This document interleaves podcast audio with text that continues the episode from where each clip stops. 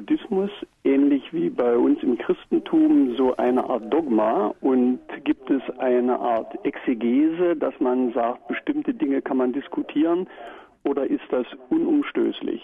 Also es gibt natürlich kanonische Texte und dann sehr viele Kommentare dazu.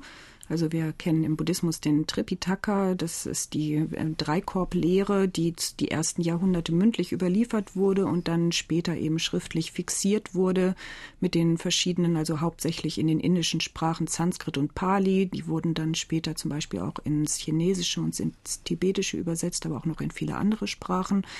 Und auf diese kanonischen Texte stützt man sich und in allen Ländern des Buddhismus gibt es eben auch dann eine reichhaltige Exegese, also sehr viele Abhandlungen zu diesen kanonischen Texten, wie die zu verstehen seien. Und in dem Sinne muss man schon sagen, dass es also Glaubenssätze gibt und dass es auch ein Dogma gibt, äh, manchmal eben auch in dem Sinne durchaus, wie wir es heute mit der Konnotation verstehen, also einem äh, Dogma, was irgendwo festgefahren, rigide geworden ist und manchmal sich dann eben äh, auch wegbewegt von dem, was wir als ursprüngliche Lehre des Buddha vermuten würden.